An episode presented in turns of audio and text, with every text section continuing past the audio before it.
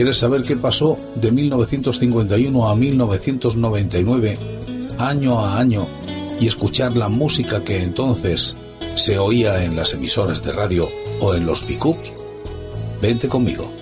Te invito a que lo hagas en este espacio que he dado en denominar el agujero de la oreja.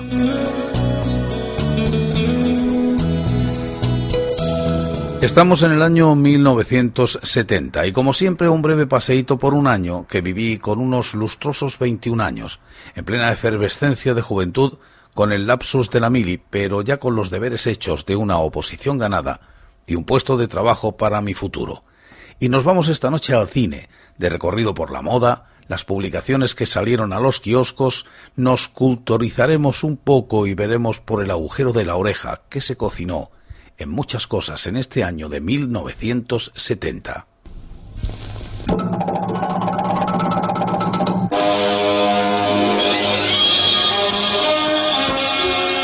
Se estrena Mi querida señorita protagonizada por José Luis López Vázquez.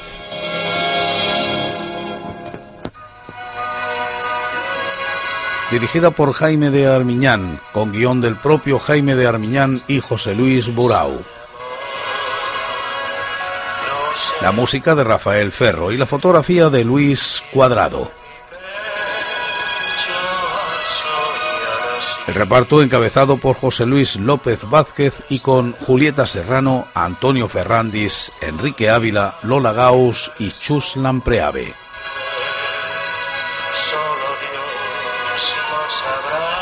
Producida por El Imán Incine en 1972 fue nominada al Oscar como mejor película de habla no inglesa.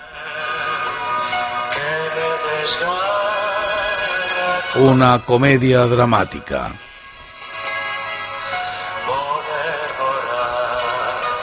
En una ciudad de provincias, Adela Castro, una solterona de 40 años, se siente diferente a las demás.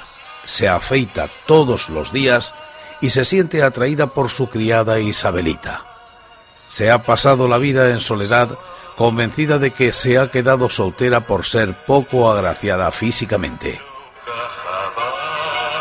Ciertos trastornos psicológicos la llevan a pedir consejo a su confesor que la envía a un médico. El diagnóstico revela que en realidad es un hombre.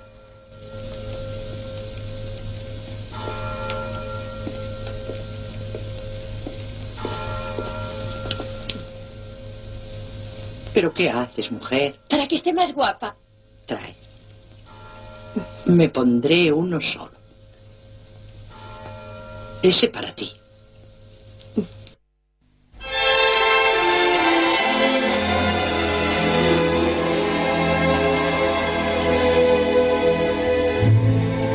Y se estrena en Estados Unidos Verano del 42 de Robert Mulligan. Dirigida por Robert Mulligan, con guion de Herman Raucher, con música de Michel Legrand y fotografía de Robert Surdis. El reparto con Jennifer O'Neill, Gary Grimes, Jerry Hauser, Oliver Conan, Lou Frizzle, Christopher Norris y Catherine Aluntak. Producida por Warner Brothers Pictures Present a Robert Mulligan and Richard E. Roth Production.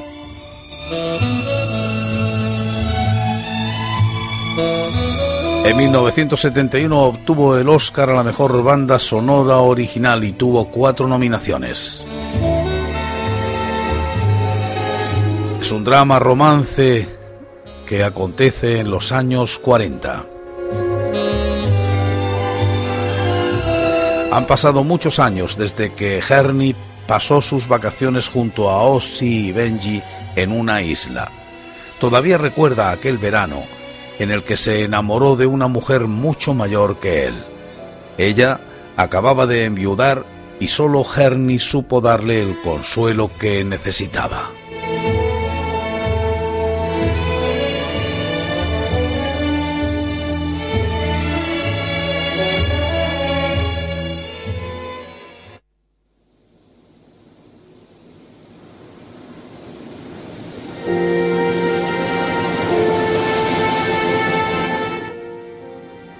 Diseño gráfico en el cine español en la década de los 70. El net art debió, debido perdón, al medio de difusión del mismo es una muestra de otra característica de arte digital, la democratización del arte, algo que ya recogían los miembros del movimiento artístico Flaxus en la década de los 60 y 70, cuando Joseph Beuys hizo famoso el dicho de que todos somos artistas.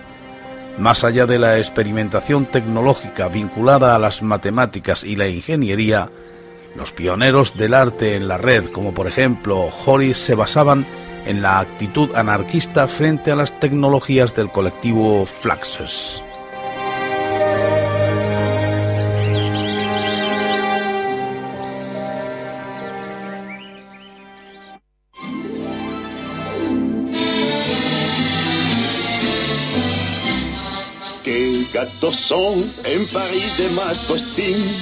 Fluxus. Y se estrena la película de Walt Disney Los Aristogatos, director Wolfgang Reitherman. Con guion de Ralph Wright, Tom McCowan, Frank Thomas y Ken Anderson. Música de Jurich Brands y fotografía de Animaction. El reparto también es de La productora Walt Disney. Es una animación musical infantil con gatos, jazz, cine familiar.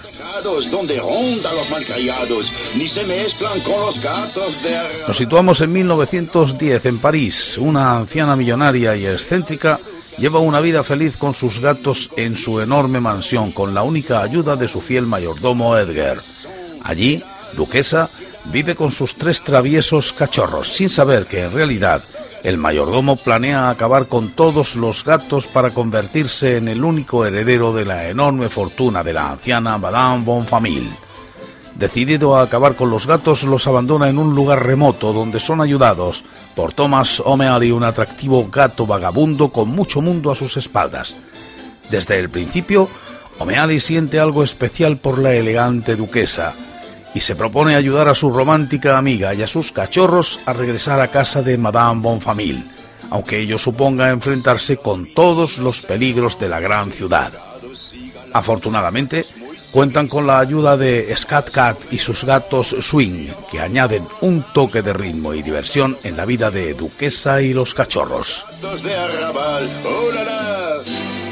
gatos sont los que van al manicure y usan también perfume sirapé.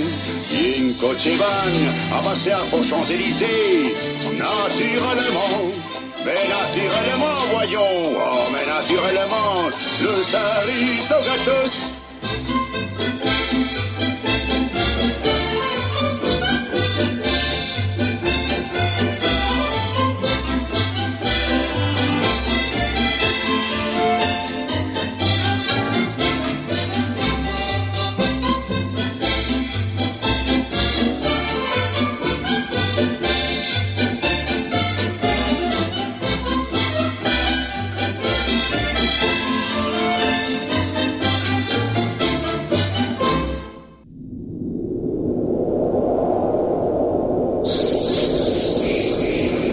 Durante la década de los 70 se popularizó el cine gore. El cine splatter o gore es un tipo de película de terror que se centra en lo visceral y la violencia gráfica. Estas películas, mediante el uso de efectos especiales y exceso de sangre artificial, intentan demostrar la vulnerabilidad del cuerpo humano y teatralizar su mutilación. El término cine splatter fue adoptado por George A. Romero para describir su película Dawn of the Dead, aunque algunos críticos consideran que contiene un mensaje más profundo basado en una crítica social. Algunas veces el gore es tan excesivo que se convierte en un elemento cómico como se ve en Evil Dad de Sam Raimi este tipo de comedia con elementos gore ha sido llamada Splastic, acrónimo de Explorer, salpicaduras y slapsticks payasadas, una combinación entre la violencia gráfica e imágenes sexualmente sugestivas es denominada torture porn o GOUN, acrónimo de Gore y Porno.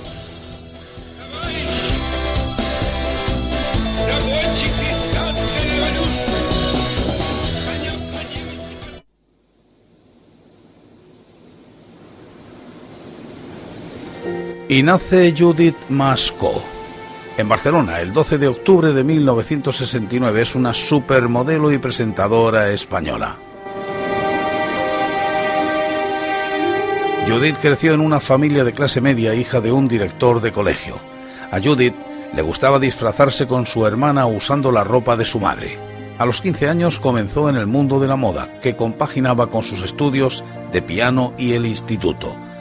Su primera oportunidad, sin embargo, fue a los 13 años en un anuncio de televisión.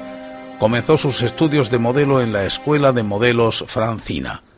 Sus primeros trabajos importantes no tardaron en llegar en pasarelas de Milán, París y Nueva York.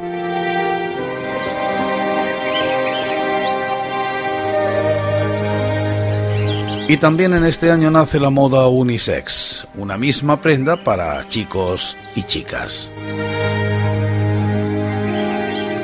La historia es así. Pierre Cardin es un diseñador de modas que nació el 2 de julio de 1922 en San Biagio di Calalta, región de Véneto, Italia, de padres italianos. Se trasladó a París en 1945.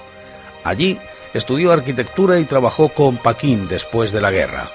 Trabajó con Schiaparelli hasta que se convirtió en jefe del atelier de Christian Dior en 1947.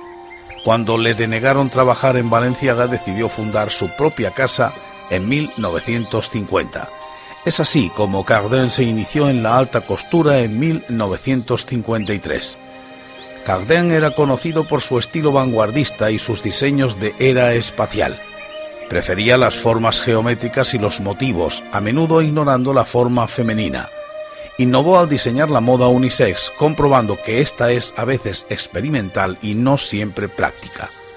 En 1954 presentó el vestido burbuja. Cardin fue el primer diseñador en exportar a Japón un mercado de alta moda cuando viajó allí en 1959.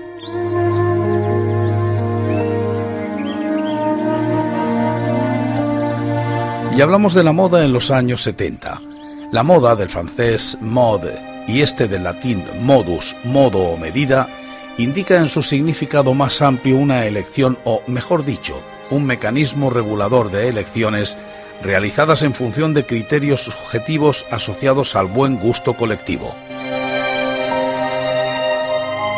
La moda son aquellas tendencias repetitivas, ya sea de ropa, accesorios, estilo de vida y maneras de comportarse, que marcan o modifican la conducta de una persona. La moda, en términos de ropa, se define como aquellas tendencias y géneros en masa que la gente adopta o muere. La moda se refiere a las costumbres que marcan alguna época o lugar específicos, en especial aquellas relacionadas con el vestir o adornar. Todas las personas tienen diferentes gustos de vestir. Algunos usan ropa más reservada, otros más extrovertidos, más elegantes, etc. Aunque siempre todo va a ir por épocas y dentro de cada época se van a deslindar diferentes tipos de modas como las antes mencionadas. En 1970 fue una década muy diversa. Aquí se produjo un gusto hacia lo retro. Las flores fueron el principal símbolo, no solo en la ropa, sino que también el pelo y representaban la ideología ilusoria que los guiaban a la llamada revolución de las flores. Resaltaban los trajes y vestidos que se lucieron con ajustados pantalones. El algodón fue reemplazado por la licra. Usaban botas y zapatones de taco tipo suecos.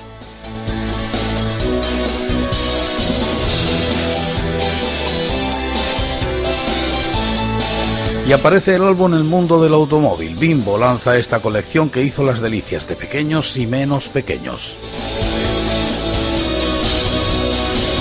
Y también se publica el álbum de cromos Félix, el amigo de los animales. Félix, el amigo de los animales con el que se transforma en un personaje tremendamente popular, precisamente Félix Rodríguez de la Fuente.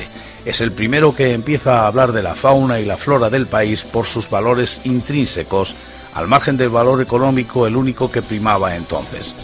Además, en una época de desarrollismo industrial consigue conectar con una población trabajadora que está emigrando desde el campo a la ciudad y que siente como cercanas por haberlas vivido en carne propia las experiencias y conocimientos que Félix les transmite.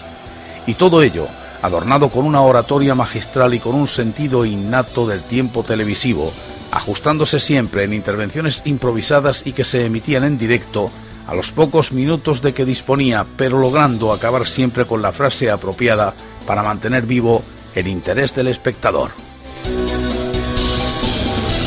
Y ahora, amigos oyentes, les vamos a hablar del gato Félix, un gato que no vivía en la estepa siberiana, sino en los dibujos animados.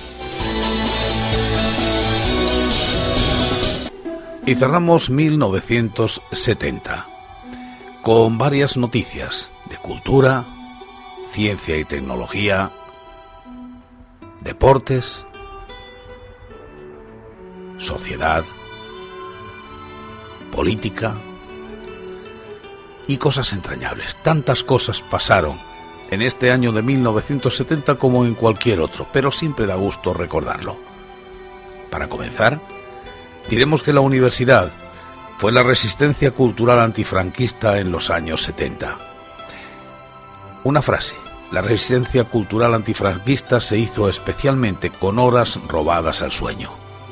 En este apartado, las acciones de los estudiantes encaminadas a manifestar y u organizar la oposición al franquismo tomaron muy distintas formas, que englobaban desde la propaganda a las actividades culturales, pasando por las asambleas, los boicots, y las jornadas de lucha.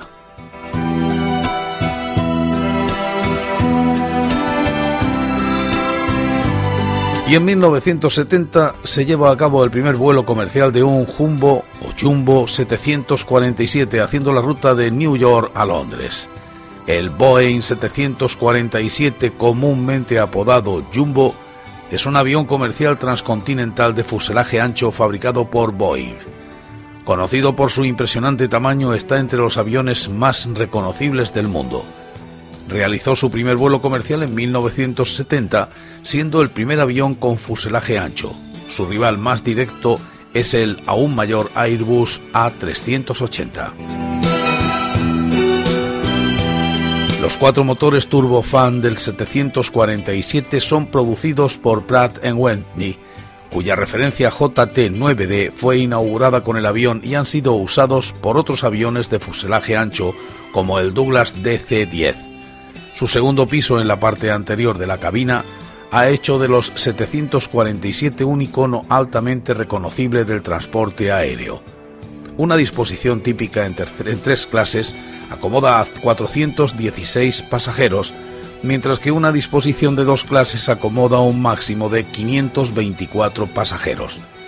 El 747-400, la versión más reciente en servicio, vuela a velocidades subsónicas de Mach 0,85, que viene a representar unos 913 km por hora y ofrece un radio de acción intercontinental de 7.260 millas náuticas, o sea, 13.446 kilómetros. El 15 de enero de 1970, la primera dama de los Estados Unidos, Pat Nixon, bautizó el primer 747 de Pan Am en el Aeropuerto Internacional Dallas, luego renombrado Washington Dallas International Airport, en presencia del presidente del Pan Am, Najib Halabi. En vez de champán, el avión fue rociado con agua roja, azul y blanca. El 747 entró en servicio el 22 de enero de 1970 en una ruta de Pan desde Nueva York hasta Londres. El vuelo fue planeado para la noche del 21 de enero, pero un recalentamiento de los motores hizo que el avión destinado para esta labor no pudiera usarse. Encontraron un sustituto que hizo el histórico vuelo con más de seis horas de retraso el día siguiente.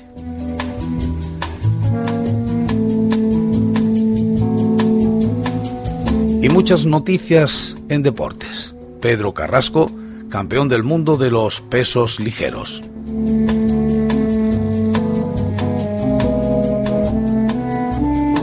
Y José Manuel Ibar Hurtaín, El Tigre de Cestona es el nuevo campeón de Europa de los pesos pesados. Este fue uno de los mayores bluff que se produjeron en el boxeo.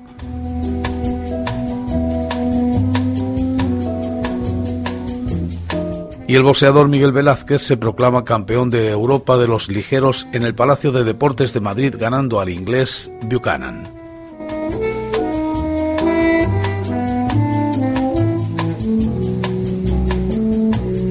La selección brasileña de fútbol gana el Campeonato Mundial de Fútbol que se celebró en México.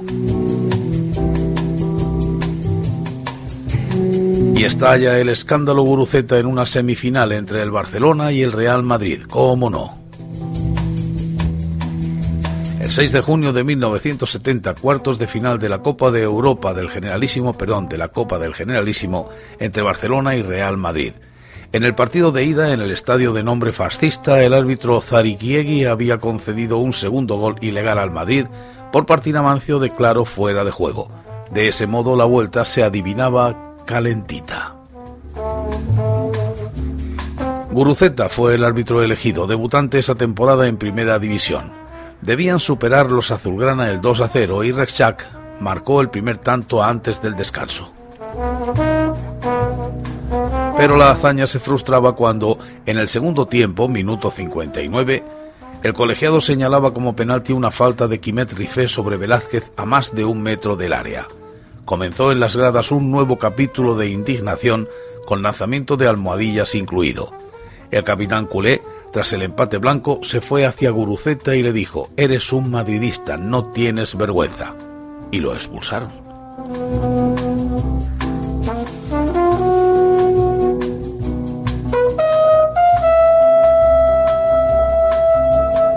En 1970 también la Guardia Civil detiene a El Lute,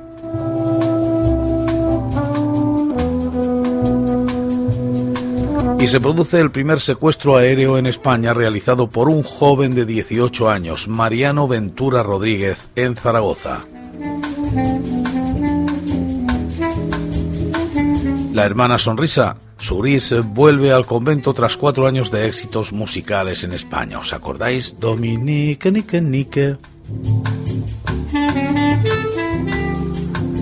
La gran, la magistral trapecista Pinito del Oro se retira del circo.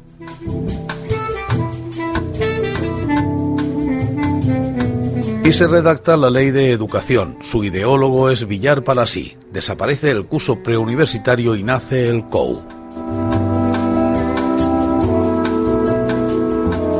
Y se discute de qué manera el celibato entre los curas. Llega también, con alegría para muchos, la moda de las experiencias prematrimoniales. El Molino de Barcelona, clausurado por tres meses por el ayuntamiento por las repetidas muestras de inmoralidad en que incurrían las artistas.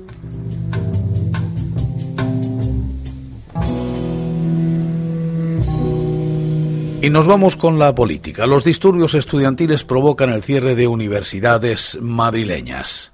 Y ETA realiza su primer secuestro, el de Eugenio Beil, cónsul alemán en San Sebastián.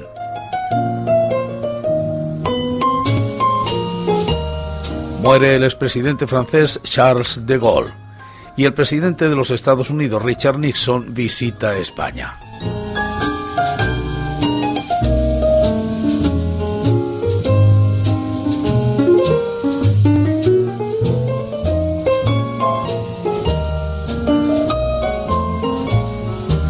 Se inicia el proceso de Burgos en el que se dictó sentencia de muerte para seis miembros de ETA. De nada valieron las intercesiones perdón, de nadie. Fueron ejecutados.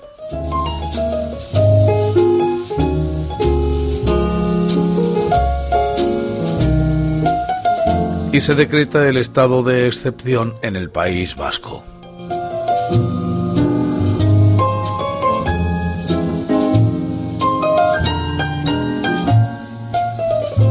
Y se pone fin, acaba la guerra civil en Nigeria, conocida como la Guerra de Biafra.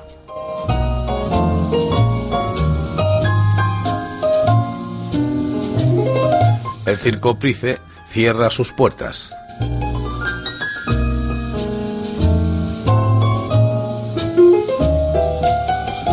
Y un recuerdo para muchos, salen a la venta los sobres sorpresa.